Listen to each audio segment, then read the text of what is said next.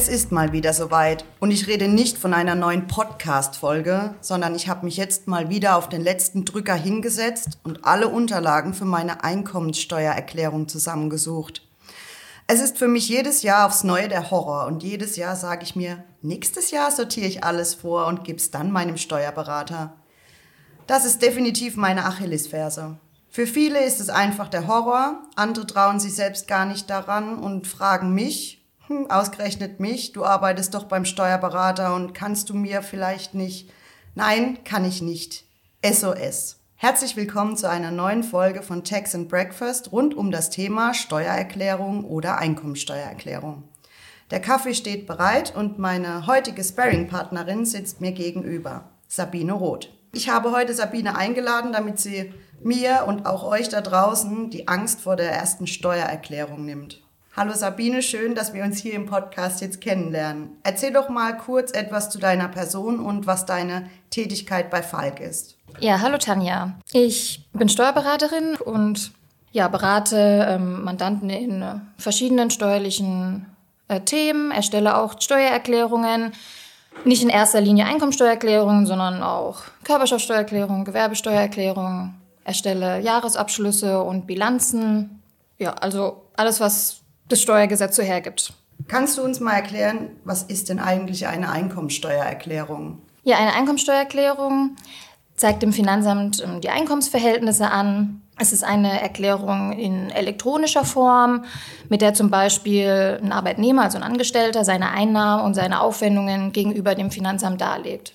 Und wie ist so eine Steuererklärung aufgebaut? Also zunächst gibt es den sogenannten Mantelbogen. Er ist der Hauptvordruck mit allen wesentlichen Angaben wie Name, Anschrift, Bankverbindung und so weiter. Zusätzlich zum Mantelbogen muss man weitere Anlagen auswählen. Jede Einkunftsart beispielsweise hat seine eigene Anlage. Es gibt aber auch für spezielle Sachverhalte wie Unterhaltszahlungen oder wenn ein Kind geboren wurde, ähm, eine spezielle Anlage. Für die elektronische Einreichung bietet die Finanzverwaltung selbst eine Softwarelösung an. Äh, sie heißt Elster, das ist die Abkürzung für elektronische Steuererklärung. Ja, daneben bieten aber auch andere ja, Drittanbieter ebenfalls Softwarelösungen an, die einen interaktiv durch die verschiedenen Anlagen, beispielsweise mit Hilfen von Fragen, durchleiten. Okay, und wer ist überhaupt verpflichtet, so eine Einkommensteuererklärung abzugeben? Ja, genau. Zunächst ist zu klären, ob überhaupt eine Einkommensteuererklärung fällig wird. Denn nicht für jeden Steuerzahler besteht auch eine Abgabeverpflichtung. Grundsätzlich gilt, dass unverheiratete Arbeitnehmer, die ausschließlich Einkünfte haben aus nicht selbstständiger Arbeit, also sich in einer ganz normalen Angestellten-Tätigkeit befinden und Kapitaleinkünfte haben von inländischen Banken, regelmäßig nicht zu einer Abgabe verpflichtet sind. Der Hintergrund ist der, dass die Einkommensteuer bereits im Zuge des Lohnsteuereinbehalts jeden Monat erhoben und durch den Arbeitgeber an das Finanzamt abgeführt wird. Und bei Kapitalerträgen ist es so, dass die Banken in der Regel die Abgeltungssteuer einbehalten und damit eben auch die Einkommensteuer, wie der Name schon sagt, abgegolten ist. Ja, dagegen zahlt aber ein selbstständig Tätiger prinzipiell keine Lohnsteuer, sodass am Ende des Jahres eine Steuererklärung fällig wird, in der die erzielten Einkünfte aus dieser selbstständigen Tätigkeit gegenüber dem Finanzamt erklärt werden und sich daraus dann die Einkommensteuerzahlung ergibt. Aber auch Selbstständige zahlen unterjährig ähm, zu bestimmten Zahlungsterminen. Ähm, das geschieht quartalsweise. Einkommensteuer voraus, sodass die Abschlusszahlung am Ende nicht so hoch ausfällt und sich die Belastung moderat aufs ganze Jahr verteilt. Kannst du uns vielleicht ähm, Beispiele ne-, nennen, wann eine Abgabepflicht besteht? Ähm, ja, eine Abgabepflicht besteht beispielsweise bei einer selbstständigen oder gewerblichen Tätigkeit oder wenn man neben dem normalen Arbeitslohn, also neben dem normalen Gehalt, weitere Einkünfte erzielt, von denen bislang keine Lohnsteuer einbehalten wurde. Zum Beispiel, wenn man ja, als Vermieter tätig ist, also ein Zimmer auch untervermietet oder noch eine Wohnung hat, die man vermietet oder auch als Rentner. Und diese Einkünfte müssen mehr als 410 Euro betragen. Oder ein anderer Fall wäre, wenn ein steuerpflichtiger Lohnersatzleistungen erhalten hat und diese Leistungen auch wieder mehr als 410 Euro betragen haben. Zu den Lohnersatzleistungen zählt beispielsweise das Arbeitslosengeld, das Kurzarbeitergeld, das Krankengeld oder auch das Elterngeld. Vor allem das Kurzarbeitergeld haben viele Arbeitnehmer in den letzten Jahren aufgrund der Corona-Pandemie erhalten. Und aufgrund dessen müssen diese Arbeitnehmer in den Jahren auch eine Steuererklärung abgeben. Ja, eine Abgabepflicht besteht auch bei verheirateten Paaren, wenn ein Partner nach der Steuerklasse 3, also 3 und 5 oder 6 oder im Faktorverfahren besteuert wird. Und gibt es eine Deadline, bis wann die Steuererklärung abgegeben werden muss?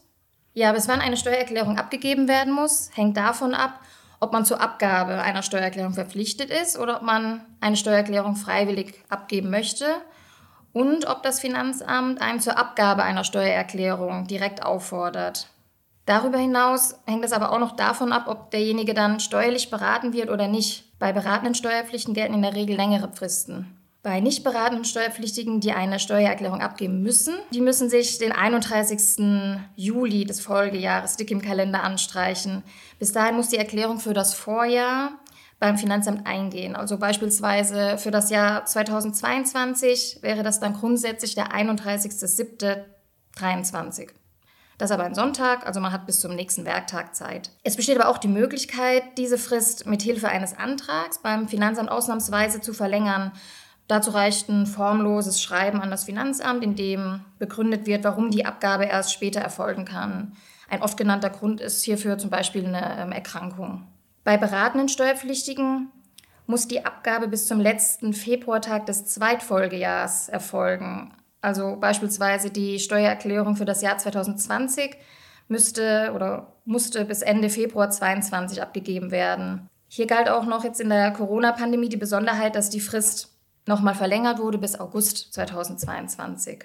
Besteht keine Pflicht zur Abgabe, hat man vier Jahre Zeit nach Ablauf des jeweiligen Kalenderjahres.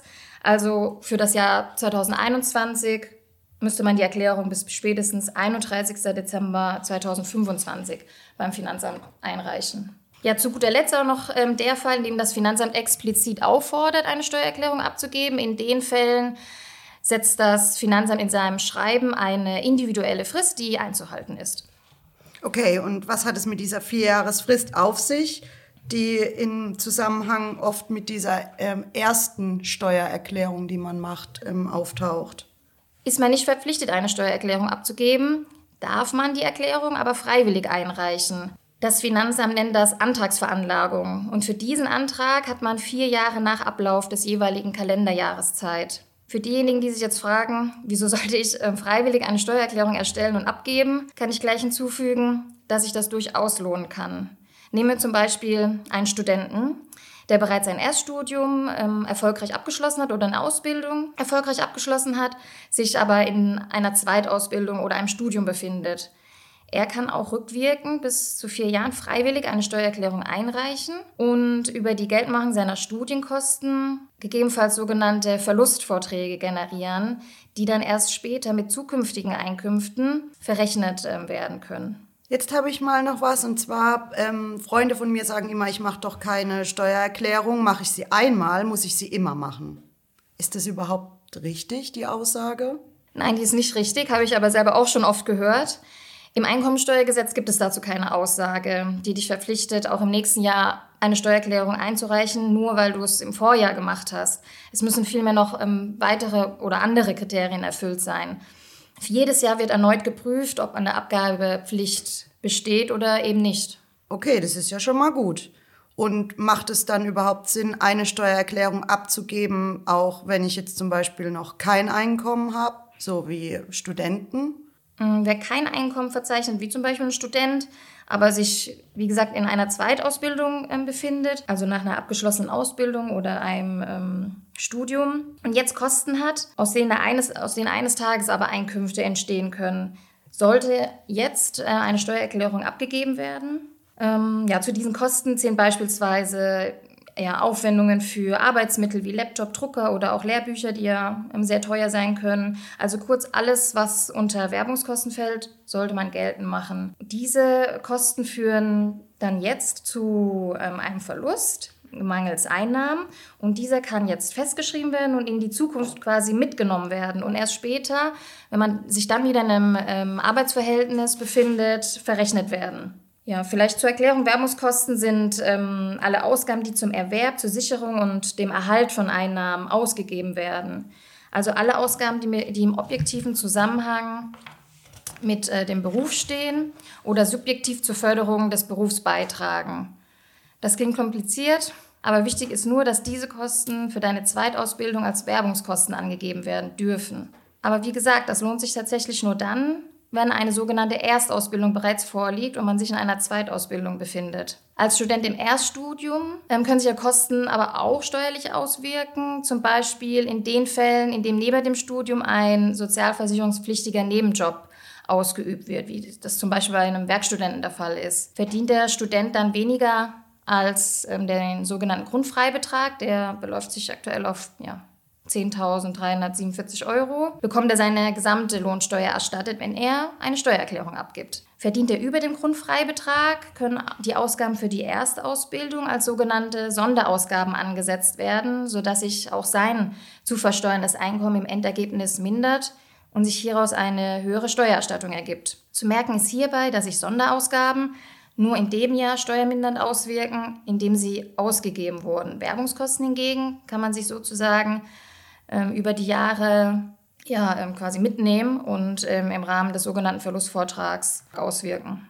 Und kann aus so einer Steuererklärung auch eine Nachzahlung resultieren?